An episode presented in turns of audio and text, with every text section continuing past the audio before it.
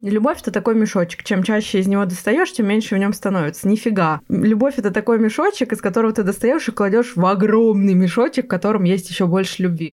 Нянь, но я хочу на день рождения iPhone 13 Pro Max. Он моя основа, он моя поддержка, он моя база, основа. Бейз. Нафиг школу, нафиг работу, нафиг универ, мы космополиты, мы веганы. Это козерог в лучших своих проявлениях, человек, у которого существует своя система координат, который движется по ней, ну или не движется, или лежит в ее сторону, как бы как предпочитает делать моя мамулька. Я била кружки о плитку а, во дворе нашего дома, посылала всех в жопу, скидывала свои три пары трусов в голубой чемодан, кряхтя выходила вместе с ним до перекрестка напротив нашего дома, понимала, что мне некуда идти, кряхтя и шкварча колесиками от чемодана возвращалась обратно и приходилось мириться. В молодости мы ищем пиво по акции, а с годами пиво по акции. Превратиться из зиготы в гомозиготу.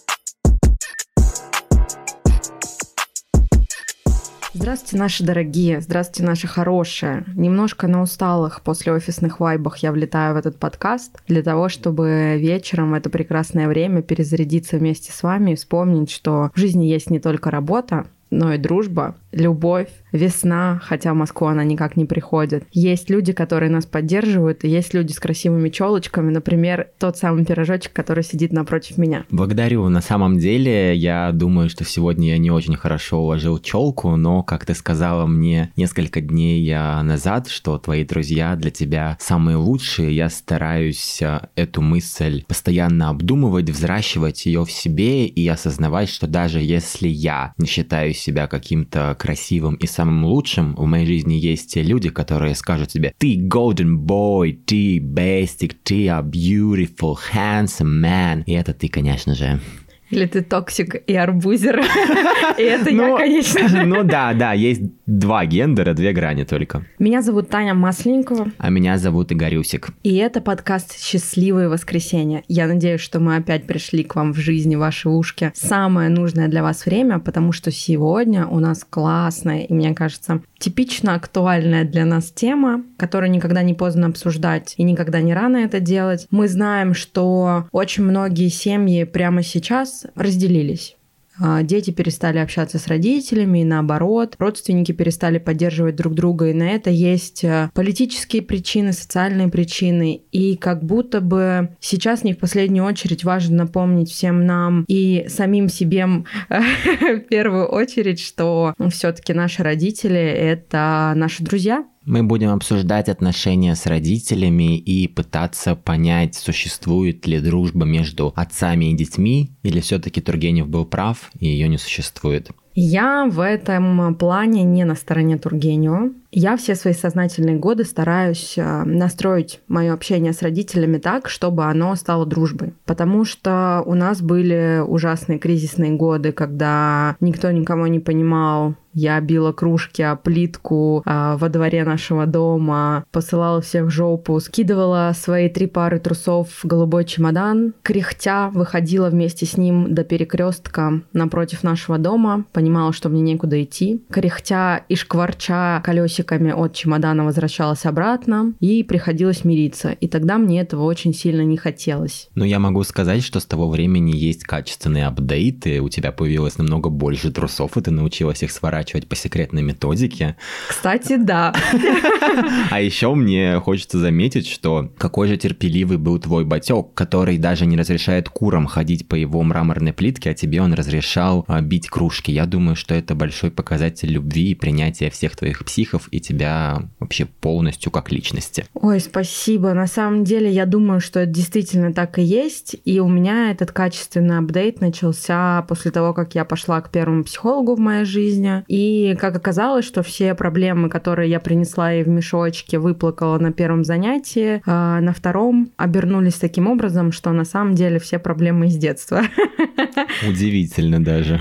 И виноваты родители. условно говоря. Не хочу применять к ним эту категорию вины, потому что я не должна их осуждать. Дальше разовью эту тему, почему. Но мне это дало возможность понять, что на самом деле в отношениях с моими родителями, в личностных и в дружеских, есть трещины, которые нужно заклеивать лучше сейчас, чем через 40 лет, когда я буду жалеть о бесцельно прожитых годах под одной крышей с любимыми людьми. И суть сообщения, которое мне транслировала психолог, заключалась в том, что, слушай, тебе сейчас явно не хватает любви. Это нормально. В твоем возрасте с твоей нагрузкой, а, при том, что ты сепарировалась от родителей физически и переехала в Москву, тебе не хватает любви. У тебя проблемы в личностных отношениях. Но странно требовать любви от тех людей, которые не умеют ее выражать. И на этой почве мне удалось конфликт того, что мне не хватает от родителей любви одобрения, а они не могут мне ее правильно упаковать и дать, мне удалось его развернуть в свою пользу. Как же это происходило? На самом деле, моя матушка была всегда очень изговорчивым человеком и остается таким быть, и здесь, к сожалению или к счастью, ничего не поделаешь. Это козерог в лучших своих проявлениях, человек, у которого существует своя система координат, который движется по ней, ну или не движется, или лежит в ее сторону, как бы как предпочитает делать моя мамулька. Но даже ей мне удалось объяснить, что, слушай, мне надо, чтобы вы меня поддерживали, мне надо, чтобы вы э, бережнее относились к моим личным границам, мне нужно, э, чтобы вы просто мне говорили каждый раз, мы тебя любим, мы хотим, чтобы ты была собой, несмотря ни на что, и через буквально несколько месяцев таких разговоров, когда я все сводила в одно и то же русло о том, что я хочу слышать, что вы меня любите. Я хочу слышать просто словами через рот, что вы меня любите. И мне это поможет. У моей матушки реально изменилось отношение ко мне. Пара примеров из э, стабильной жизни нынешней, которые подтверждают мои слова косвенно и помогают мне надеяться, что действительно мои э, слова долетели в ушки. Например, э, буквально недавно я говорила маме, мам, слушай, думаю отрастить натуральные волосы, все-таки уже возраст не тот, и как бы есть финансовые трудности, которые не позволяют мне постоянно обновлять цветы. Это в Москве это дорогое удовольствие. И мама мне сказала, ты чё, ё-моё, я знаю, как для тебя это важно. Вообще, давай, мы тебе сейчас с папой пришлем денежку. И мне прислали денежку, чтобы я покрасилась вот буквально две недели назад. Это был там удивительный для меня момент, потому что это был первый транш там за многие годы даже, который мама моя сама захотела сделать, потому что она знает, как это для меня важно. А, много говорю о маме, но в моей жизни есть еще один очень важный человек, который на самом деле сделал, делает и будет делать для меня много хорошего и много мозговправляющего, я надеюсь, еще многие годы. Это мой батек. И если с мамой у нас есть дистант, я понимаю, что мама моя — это мама все-таки. Многие вещи я не могу ей рассказать. А папа — это папа. Панч.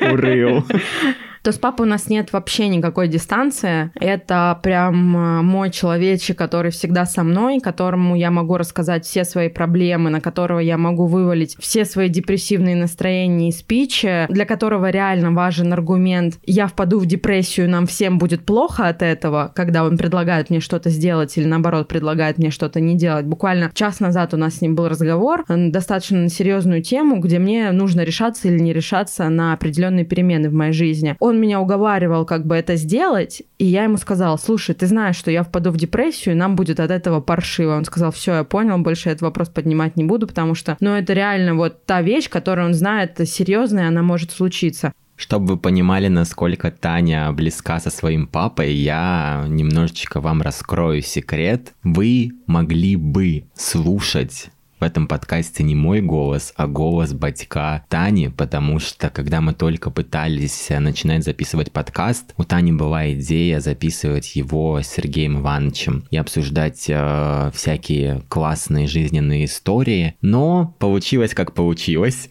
И в этой битве я выиграл.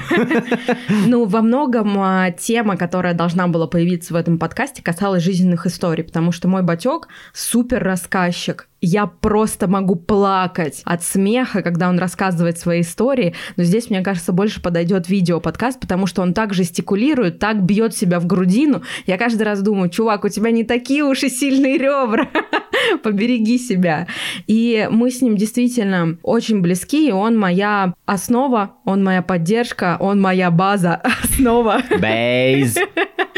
И во многом то отношение к дружбе, которое есть сейчас у меня, и то отношение к семье, которое сейчас у меня есть, а, сложилось благодаря семье. Многие цитаты, которыми говорю сейчас я, на самом деле сказал мне папа когда-то. Вот это та конвенциональная история, когда тебе семья какие-то базовые вещи реально в голову засовывает, и ты через 20 лет их понимаешь. Да, одна из таких цитат это то, что в молодости мы ищем пиво по акции, а с годами пиво по акции.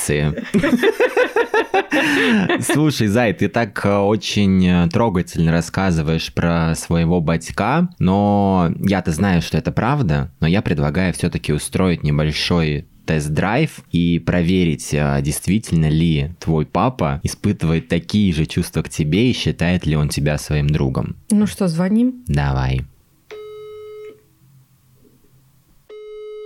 Здравствуйте. Привет. Поздоровайся с Игорем. О, Игорь, привет. Здрасте. Пап, ну ты знаешь, какая у нас сегодня тема. Ты меня почти не видишь, потому что я максимально поднесла микрофон телефона к микрофону микрофона. Мы сегодня обсуждаем дружбу с родителями. Вот я хочу, чтобы ты мне рассказал, что ты думаешь по этому поводу и считаешь ли, что мы с тобой подружки. Да я как-то особо не задумывался над этим вопросом. Это хорошо, когда это все происходит в естественном порядке. Не не надо сильно напрягаться и не надо сильно делать вид кипучей деятельности в этой ситуации. То есть это должна быть естественная процедура. Должны быть общие интересы и общее мышление, какие-то определенные споры по этому поводу и так далее. И тогда только, если это будет происходить в естественном порядке, то от этого будет польза. А если это будет напряженно, как одно поколение с другим, то это, наверное, проблематично. Поэтому я считаю, что мы с тобой дружим, ты дружишь с родителями, в том числе со мной. Я тебя считаю своей дочерью, хотя у меня всякие рода сомнения. Ну, судя по тому, что у тебя тоже лицо в экран не помещается, мы с тобой все-таки родственники. Да, вот судя по профилю лица, мы с тобой очень сильно похожи. И то, что ты взяла от меня все самое плохое, это я тоже понимаю. Поэтому навевает на мысль, что ты моя все-таки дочь. Это раз. Второе. Мы с тобой в естественной форме общаемся. То есть мы зачастую как сверстники, как одногодки, ну то есть люди одного поколения. И пытаемся найти общий язык. Это естественно происходит, не, особо не напрягаясь. Почему? Потому что ну как-то так вот сложилось. И не потому, что э, я, допустим, прикладывал какие-то особые усилия, а вот так вот Просто так сложилось. Естественно. И это очень важно, мне так кажется, что это происходит таким образом. Надо доверять друг другу, надо общаться, надо, наверное, прощать всякие глупости, которые делает наша дочь. Очень много. И, и поэтому вот таким образом продвигаться вперед. Если мы будем очень сильно заострять внимание на твоих недостатках, на недостатках наших детей, то, наверное, это будет какую-то пользу, но, скорее всего, больше вреда. Надо периодически напоминать или намекать о том, что что-то делается неправильно у молодого поколения, или оно делается не так, как мы, мы считаем правильным. И это должно идти в голову молодого поколения в плане того, что, чтобы они задумывались над тем, что надо ли это, и так ли они делают. Это очень важно чтобы они все время репу напрягали, как в народе говорят. То есть шевелили извилинами и все время анализировали ситуацию, а права ли я или прав ли я. Это, мне кажется, очень важно. Поэтому я считаю, что естественный ход событий, который происходит, он очень важен в этой жизни. Мне кажется, мы с тобой во многом э, сходимся и во многом дружим благодаря тому, что ты очень подвижный, и тебе на самом деле все время требуется тусовка по жизни. И я очень подвижная. И это как раз то самое плохое, что я от тебя унаследовала. И на этой почве у нас с тобой весь движ и получается, потому что ты сам всегда говоришь, что а, ты за любой кипиш, кроме голодовки. И мне кажется, вот только когда у меня наступил такой возраст, когда я начала это понимать, и у тебя наступил тот возраст, когда мы смогли хорошо сочетать наши тусовки между собой, реально появилась почва для того, чтобы обсуждать какие какие-то общие вещи и какие-то общие интересы. Потому что так было далеко не всегда, мне кажется. Ну, в твоих словах есть э, здравый смысл, конечно. Если бы мне было бы противоестественно двигаться или общаться с другими людьми, то было бы тяжело. Тяжелее гораздо находить общий язык э, с молодежью. Но в связи с тем, что я по жизни подвижный человек, и в связи с тем, что я не против потусоваться, э, но опять же, разногласие у нас только в том, что э, я знаю меру в тусовках, а моя дочь, наша дочь, не знает этой меры. Вот разница в этом. То есть э, я руководствуюсь принципом «сделал дело и гуляй смело». А сделать дело нужно неделю, допустим, делать дело, а потом посвятить несколько часов тусовке.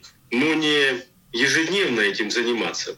Вот в таком плане. А если эта тусовка будет происходить э, даже реже, чем раз в неделю, то это хорошо. А если это чаще, то это плохо, в моем понятии. И постоянно я об этом пытаюсь напомнить своей дочери, но, по-моему, не в коня корм или как об стенку горохом, как в народе говорят. А что ты думаешь про мои фиолетовые волосы? Ну, я так думаю, что это дань возраста, дань возраста то есть отпечаток возраста. И постепенно э, мудрость приходит с годами. Но бывает, что года приходят в одиночестве. Поэтому я надеюсь, что все-таки мудрость придет вместе с годами нашей дочери. И она поймет, что это не совсем то, что нужно. Я иногда наблюдал картину во времена начала перестройки, когда появились вольности. И когда парень или мужчина, которому уже было за 40, он шел Э, в кобойской курточке, там э, в брюках с бахромами. И рядом с ним бежали подростки, которым было по 10-12 лет. И они были э, единомышленники в этом плане. Ну, наверное, это как-то ярко бросалось в глаза. И было понятно, что этот молодой человек, или как его назвать, молодой мужчина, он уже перерос это. И пора бы ему закруглиться с этими делами и перейти в следующую фазу своего развития. Поэтому я считаю, что наша дочь должна в ближайшее время все-таки перейти в следующую фазу э, человеческого развития. От души, пап, спасибо. Превратиться из зиготы в гомозиготу. Слушай, ну и последний вопрос у меня на самом деле есть. Как ты думаешь, а что мешает людям, в частности родственникам, в частности родителям и детям, дружить и делать это по-настоящему? Мешает максимализм.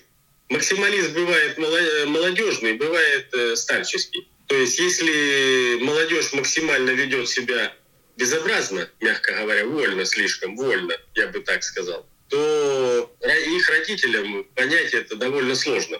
И бывает наоборот, когда родители сильно консервативны, опять же максимализм возникает, только уже возрастной. И они запрещают все, что считают неправильным. И тогда возникает э, противоречие очень серьезное и не, не, они никогда не найдут общий язык. Ну, надо как-то уступать друг другу. Консерваторам подвинуться немножко в плане вольности, а молодежи, ну, всегда чувство меры иметь. И иметь всегда голову на плечах, чтобы не перебарщивать с этими делами. Ведь надо уважать друг друга. В результате все сводится к уважению. Когда родители начинают уважают своих детей, а дети уважают своих родителей, в результате они приходит к общему знаменателю и находит консенсус, как говорил Михаил Сергеевич Горбачев. И тогда мирно сосуществуют. И их противоречия бывают, естественно, они бывают и в одном возрасте, и в разных возрастах, но они более мягкие, более естественные, более приемлемые, я бы так сказал. Хорошо, папуль. Ну, в моем понятии это так. Спасибо тебе, что ты к нам пришел в гости. Да на здоровье.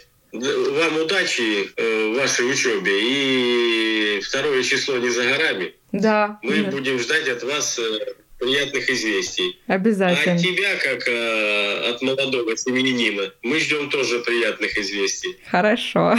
Ежедневно отчет семейной жизни. Хорошо. И Гарьку тоже. Все удачи в этой жизни. Целуем. Так что пока-пока. Пока. Ну, 20% нежности, 80% нравоучения. Я бы так э, резюмировал этот разговор. Слушай, ну такая вот у меня подружка, которую можно разбирать на цитаты. На самом деле во многих вопросах он лукавит. И знаю я, что если бы я ему сейчас сказала, Батек, срывайся в Москву, едем тусоваться, ну, две минуты он бы думал, в каких трусах полосатых или с квадратиками.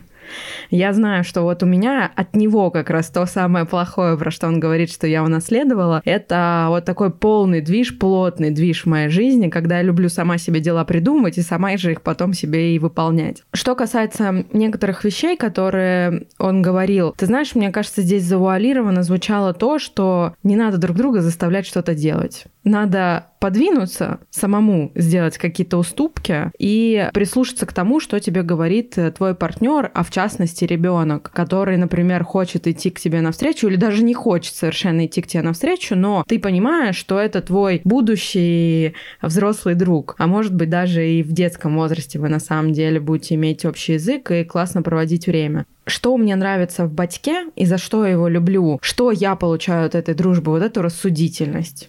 Он реально начертит план от руки, напишет все по пунктам, разберет все мои рассуждения, приведет мне за против подводные камни, расскажет мне, как бы он поступил, но никогда меня ничего делать заставлять не будет потому что, мне кажется, он сам во многом на меня похож. Меня отксерокопировали и добавили фиолетовые волосы, сбрили усы. Вот, получился батек. Почти один размер у нас рубашек, на самом деле. И этот человек сам женился в 40 лет. Важно понимать, что если ты до 40 лет э, остаешься свободным конником, который гоняет машины из Германии, тусуется, строит дома, э, делает то, что считает для себя важным, у тебя формируется какая-то база, основа для того, чтобы в последующем сохранять свободу других людей. И вот это отсутствие старческого консерватизма — это то, за что я своего батька супер респектую. Ну, можно только порадоваться, что у вас э, настолько гармоничные отношения, где вы принимаете друг друга. И я надеюсь, что все его замечания по поводу мудрости, цвета волос, на самом деле это просто такое легкое кокетство с позиции возраста.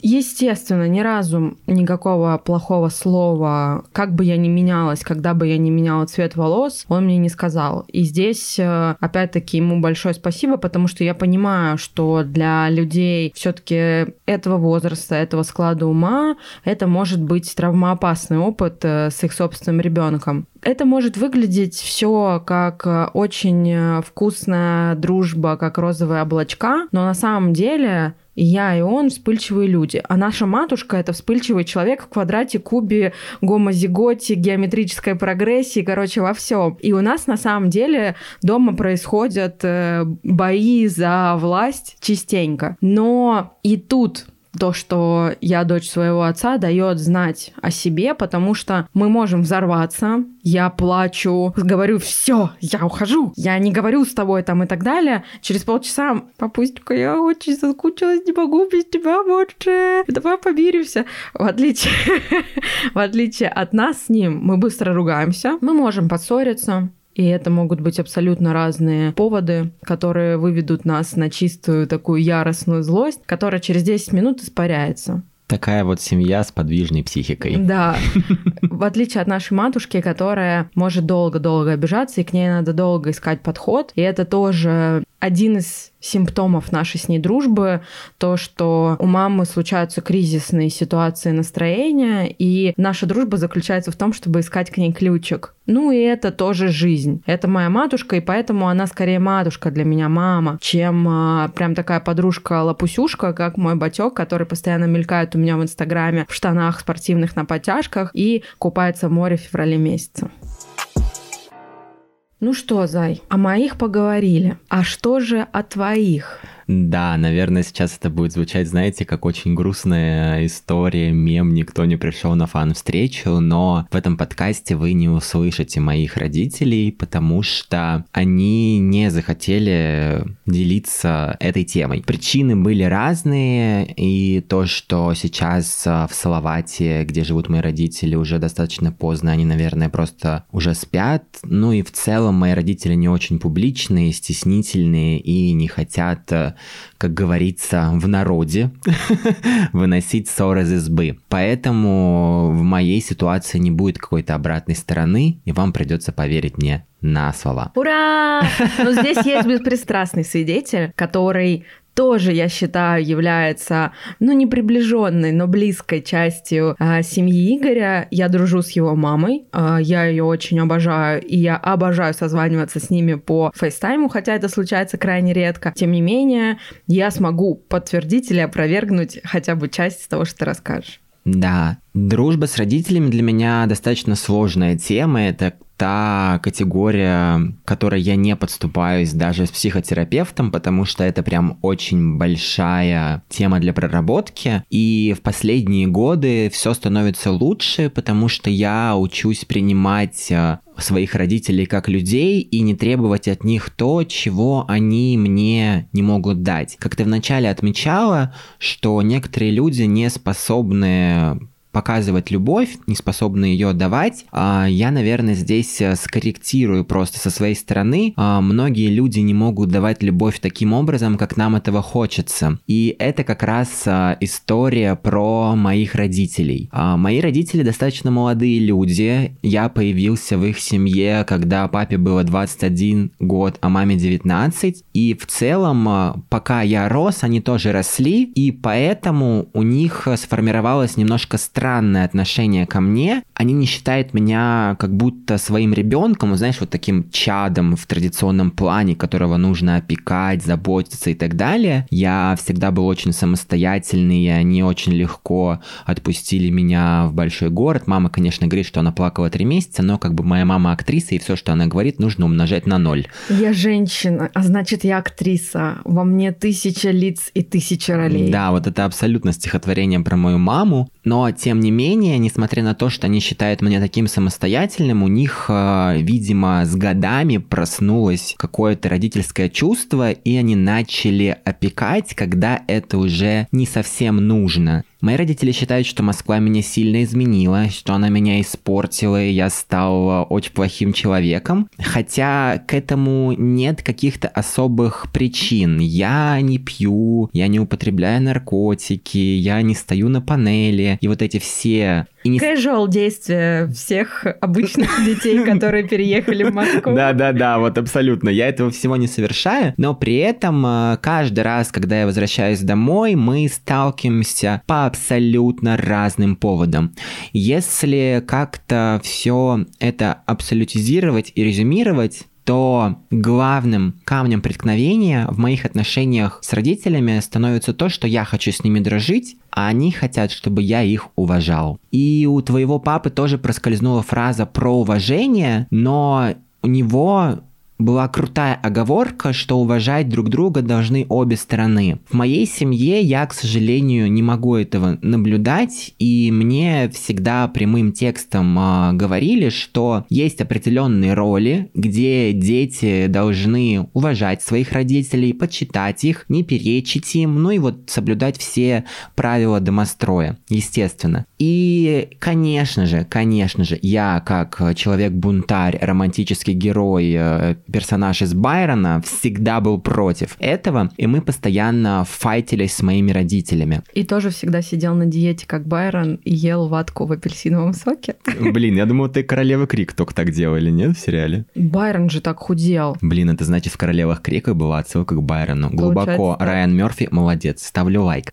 Сейчас действительно наши отношения становятся лучше, потому что я становлюсь спокойнее и просто... Сорян, это был Оскар Уайлд, мне кажется. Мы обязательно проверим эту информацию и выставим опровержение. Ну, от Оскара Уайлда это, кстати, ну, логичнее ожидать. В чем была сама ситуация? Он всегда худел, либо Байрон, либо Оскар Уайлд. Наверное, не Байрон. Байрон же это ментальный наставник Пушкина, и мне кажется, в то время таким не баловались. Чуть-чуть попозже, вот когда был Оскар Уайлд, он э, всегда худел, и когда у него дома собирались застолья, и он понимал, что грядет река алкоголя и куча-куча еды, но ему нужно сохранить фигуру. Он брал э, ватные шарики, макал их в апельсиновый сок, таким образом набивал как бы себе желудок, не потребляя калорий. Это ужасно, никогда не делайте так, это очень плохо для здоровья. Говорю я вам, как человек с огромным количеством э, диет и испорченным пищеварением. Так вот, как обычно отошли от темы и возвращаемся к ней. Сейчас мои отношения становятся лучше, потому что я начинаю осознавать, что я не могу изменить своих родителей. И когда я понял, что я должен их просто принять, мне действительно стало легче. И мои родители тоже идут э, немного мне навстречу. Я тоже постоянно вкладывал им мысль в голову, что мне нужно от них вербальное выражение любви словами через рот. Не нужно, чтобы они говорили, что мной гордятся. И иногда у меня этого получается добиться, но не всегда. С мамой у меня отношения лучше. Она очень тоже подвижный человек. Она принимающая. Она может э, спрашивать меня о каких-то таких вещах, и она может не рассказывать о таких вещах, которых она не рассказывает там папе, и я могу рассказывать ей такие вещи, которые я папе не рассказываю. С папой все немножко напряженнее, потому что когда я спрашиваю, любит ли он меня, он мне говорит, я сказал что я кого-то люблю в своей жизни один раз. Это твоя мать. И больше я этого не говорил. Когда я спрашиваю, а почему папа? Он говорит, ну если что-то изменится, я сообщу ей первой. Вот такая философия. Сейчас расплачусь просто. Я расплачусь не потому, что это сентиментальная драма великой любви, а потому что это недолюбленность, самая настоящая недолюбленность. Мне кажется, что надо говорить, что ты любишь людей вокруг себя, своих друзей и так далее, каждый день по много-много раз. Раньше я считала, что любовь это такой мешочек. Чем чаще из него достаешь, тем меньше в нем становится. Нифига. Любовь это такой мешочек, из которого ты достаешь и кладешь в огромный мешочек, в котором есть еще больше любви. Я, естественно, не хочу твоих родителей поучать или как дискриминировать их жизненный опыт, но я понимаю, что вот сейчас в твоих словах звучит боль, и я прям ее чувствую, мне кажется, физически. Не переживай, за я могу дискриминировать своих родителей, мне абсолютно не стыдно за это. Я прокачался в осознанности и знаю, что имею право на плохие эмоции. Но я понимаю, почему мои родители, наверное, не могут выражать а, дружеские чувства так, как мне хочется. Это связано, конечно, с их прошлым а, бэкграундом и с их отношениями с родителями. А, потому что я знаю, что и у мамы, и у папы были не очень крепкие, теплые, близкие отношения с их семьей. У моей мамы, к сожалению, очень рано умерла ее мама, потом ее а, отец, мой дедушка, пытался много раз построить свою личную жизнь, постоянно был в разъездах, и она была предоставлена сама себе. Потом она уехала из родного города, и они потеряли надолго связь. Ну, то есть, как бы не было повода для того, чтобы сконнектиться. Она, например, не ездила, как ты, там, каждую неделю в Оскол, у них просто не было такой возможности. А у моего папы тоже это не получалось, потому что в моей семье была трагедия. Старший э, брат папы, он погиб, когда ему было 9 лет. И с тех пор э, в семье произошел раскол, бабушка ушла в работу, а мой дед, ныне покойный, он начал заливать свое горе алкоголем. И понятно, что в этой атмосфере очень сложно налаживать какие-то дружеские отношения. И я думаю, что мои родители просто как раз недополучили этой любви от своих, и они не знают, что можно по-другому. Потому что мой папа никогда не говорит бабушке, что он ее любит. Он почти никогда ее не обнимает, а обнимает он, ну, очень редко редко, например, на день рождения. Подарок. Вот. Да, подарок на Новый год. В семье моей как-то не принято э, выражать эти чувства. Я стараюсь с этим бороться, но тем не менее пытаюсь осознавать, что, наверное, такой дружбы, которой я хочу, которую я строю с людьми своего возраста, с родителями у меня не получится. Просто потому, что они уже не способны поменяться, и они мне честно в этом признаются. В этом я им а, благодарен, но все-таки еще, наверное, где-то в моей э, травмированной душе ребенка теплится надежда, что когда-то я смогу выстроить эти отношения так, как мне хочется. Но пока мы имеем э, то, что имеем. Да, на самом деле, мне нравится в том, что ты говоришь, то, что ты даешь себе отчет, что именно ты тот человек, который может все исправить. Именно ты тот человек, который может внести новые паттерны в отношения с родителями. Я тоже проходила и прохожу, мне кажется, несколько травмирующий опыт перемен со своими близкими до сих пор. И здесь э, единственное, что я могу тебе пожелать как дружочек-пирожочек, это не сдаваться, не терять надежды, не отказываться от общения со своими родными, хотя это действительно сложная дорога. Каждый раз уступать, не получая уступок взамен, это сложно. И я надеюсь, что когда-нибудь мы встретимся в той точке, где все будут супер довольны отношениями и дружбой, дружбой с родителями, потому что вот эта детско-родительская конструкция, она с возрастом, мне кажется, немножко себя изживает. И лучше, намного лучше, когда вы становитесь именно друзьями, но с некоторыми оговорками. Например, э, что я могу сказать из отношений со своими родителями? Я всегда им говорю, что есть вы, и больше, чем вы, мне никто не поможет. Я уже осознаю, что мама с папой дали мне столько включения, денег, внимания, отношения хорошего и плохого. Из этого тоже складывается жизнь. И столько ресурса, сколько мне не даст никто и никогда. Ни мой муж, ни мой любимый человек. Это могут быть разные люди в будущем, как бы. Ну, по фактам разложила. Ни мои друзья, ни кто бы то ни было еще. И действительно... Даже Владимир Владимирович Путин. Путин президент мира, и он дарит свою любовь всему миру. То есть там, если на всех там разделить 100 миллиард, миллиардов, миллионов людей, там, ну, как бы чуть-чуть меньше получается. Ну, что тогда дал? Спасибо на том. 15 рублей.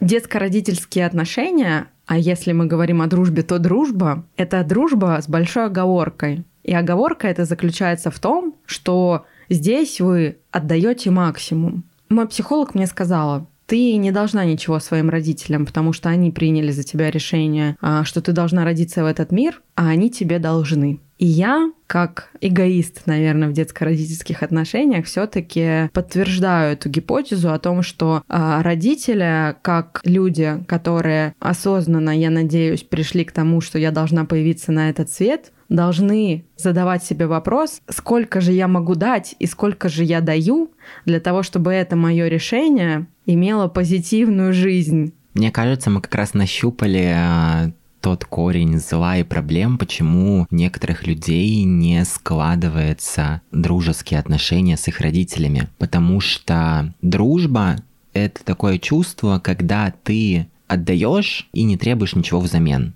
ну, для меня, вообще любые чувства в такой идеальной категории, они не должны быть э, меркантильными. Меркантильными не только в плане денег, а в целом вообще. То есть ты можешь осознавать, что будет какая-то выгода, но когда ты любишь или дружишь, ты готов отдавать, даже знаешь, что тебе не вернется, может быть, в том же размере. А от родителей мы часто ожидаем, что нам что-то должно вернуться, потому что это, ну, основа семьи. Они дали нам жизнь, и как бы вот и начался этот а, странный сериал, где они нам должны что-то дать. И я сейчас подумал, может быть, если я откажусь от категории долженствования, что мне что-то должны в контексте отношений с родителями, то здесь а, дружба как раз и сложится, потому что с остальными людьми я постепенно отказываюсь. Я знаю, что мои друзья не обязаны меня постоянно поддерживать, что у них могут быть другие дела, что мои коллеги не обязаны давать мне легкие задачи, что мой начальник может заставить меня выполнять свою работу, а не просто ныть. Кринж. Да, да, да, сам в шоке, вот сегодня это услышал, но как-то вот смирился с этой а, болью. А в случае с родителями я все равно еще считаю, что они мне что-то должны. И вот,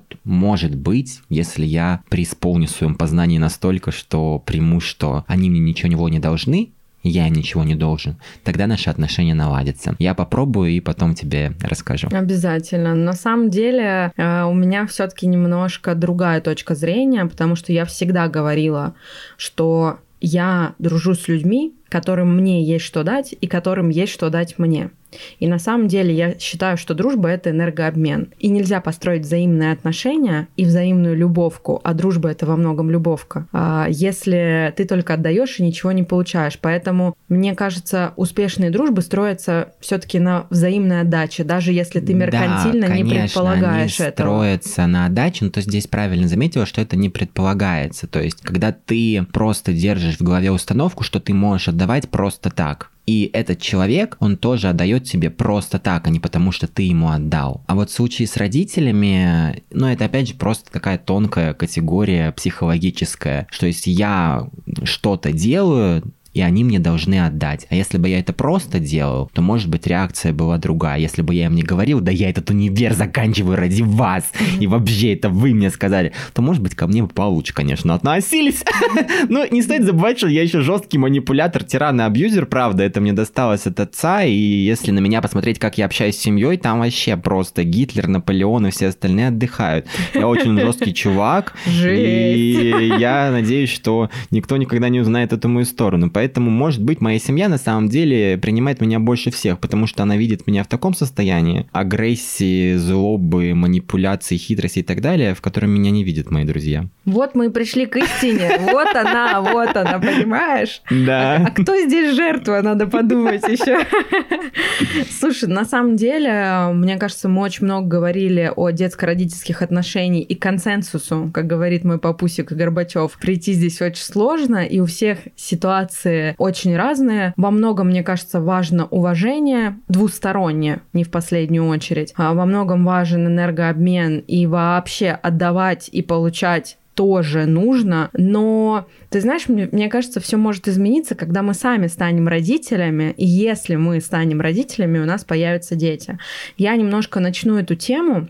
Дело в том, что у моей сестры уже двое взрослых детей, и Софийке 5, а Маша 11. И я прекрасно себя помню, когда эти дети появились, как я смотрела на этих маленьких волосатых шоколадочек, когда их принесли из роддома. Но Смысл в том, что как только эти дети начали хотя бы немножечко меня узнавать, я помню, я относилась к ним как к взрослым. И до сих пор отношусь к ним как к взрослым, то есть у нас нет вот этого сюсюкания, у нас нет э, каких-то уступок детям, потому что они еще слишком маленькие. А еще, что важно, и что, мне кажется, может быть вне зависимости от возраста, совсем детского или даже совсем взрослого, мы не считаем, что они что-то не понимают. Например, они не понимают, что мы имеем в виду, что мы ими манипулируем, но мы стараемся этого не делать, естественно, но все равно проступают разные паттерны, когда тебе нужно просто ребенка заставить что-то делать, пойти в школу, например. Я считаю, нафиг школа это вообще пережиток прошлого.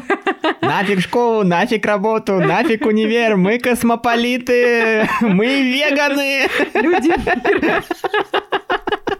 И э, смысл в том, что самое лучшее, что мы можем сделать для детей, мне кажется, а, с самого детского возраста относиться к ним как взрослым. А я думал подарить Сильваниан Фэмилис. iPhone.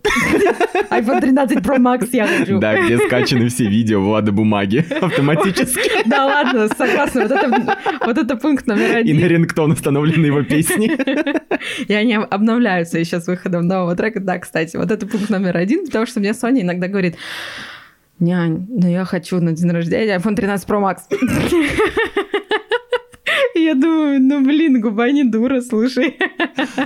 Но здесь я не пытаюсь ей сказать, вырастешь, купишь, вырастешь, поймешь. Я говорю, слушай, за денег нету. Если бы они были, у нас бы был iPhone 13 Pro Max, даже два на семью, может быть. Но сейчас... И даже Влада бумагу бы вы купили. Вообще без проблем. Хотя сам мне этот чувак не очень нравится, вот этот перегидрольный его лучок с обесцвеченными волосами. Я каждый раз думаю, ну come on, ну серьезно, ну кому ну, Да, ты больше любишь картон. На нем же можно спать.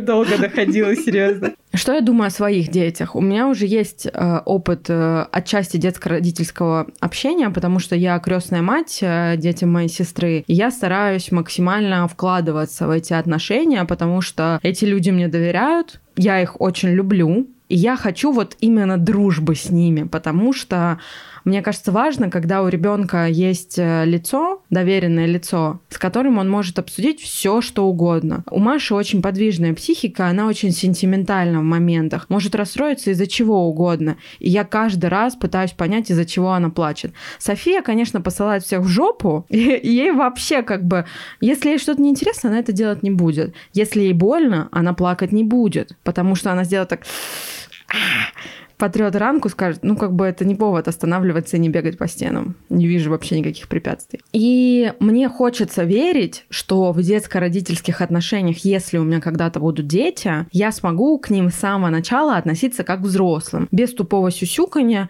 и без неуважения, когда люди говорят, что да ладно, он же не понимает. Давайте там не будем ему ничего объяснять. Нифига. Дети понимают все, вообще все. Я тебя поддерживаю на самом деле в той точке зрения, что к детям нужно относиться как к взрослым. И по моему опыту отношений с детьми, как бы это сейчас ужасно не звучало. Я люблю, когда дети проявляют здравую позицию и стараюсь всегда с ними общаться на равных, а, потому что, ну, это просто тоже люди. Это не, не дети, это маленькие люди, хотя это на самом деле это противоречит концепции там Руссо или кого-нибудь. Это все, но я бы хотел общаться со своими детьми, опять же, если они у меня будут, как со взрослыми. Но при этом я осознаю, что для меня это будет очень сложно, потому что иногда я включаю рефлексию, и когда я спорю со своими родителями, а, ругаюсь и что-то им говорю,